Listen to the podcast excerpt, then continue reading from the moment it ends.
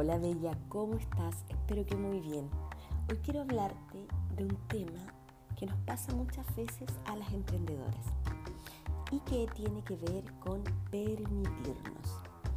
Ayer me tocó estar en, una, en un taller de una de mis clientas que generalmente trato de estar en todos los talleres de ellas, tanto para aprender como para darles un feedback amoroso.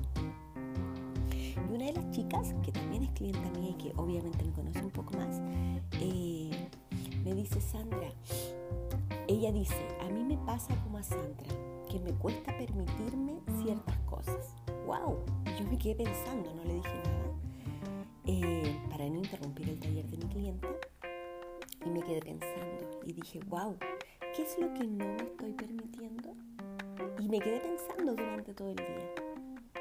Entonces me di cuenta que me pasa lo mismo que a muchas de mis clientes. A veces no me permito no ser perfecta, preciosa. A veces no me permito equivocarme. A veces no me permito no tener el síndrome de la impostora. Y mi invitación con este post y con este audio, con este podcast, es precisamente ese preciosa. Que tú entiendas que tu negocio es, parte de ti. Yo siempre digo a mis clientes que éxito tiene que ver con tu historia. Con tu diferenciación tiene que ver con tu historia, con tu historia de vida, por qué decidiste emprender y sobre todo para qué. ¿Qué es lo que quieres lograr con tu negocio digital? Y si lo que tú quieres lograr es impactar a otras personas, inspirar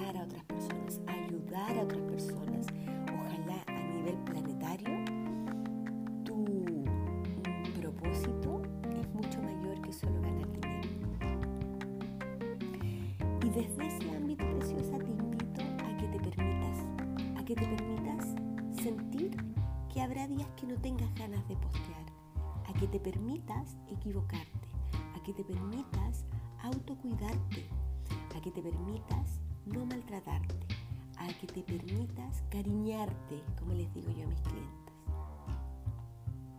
y a que te permitas ser tú misma en tu emprendimiento, porque eso es lo que va a crear, a generar una comunidad leal, amorosa y sorora contigo. Un abrazo preciosa, espero que hoy te permitas ser tú misma en algún minuto del día. Un besito grande, Sandra Martínez, tu coach y.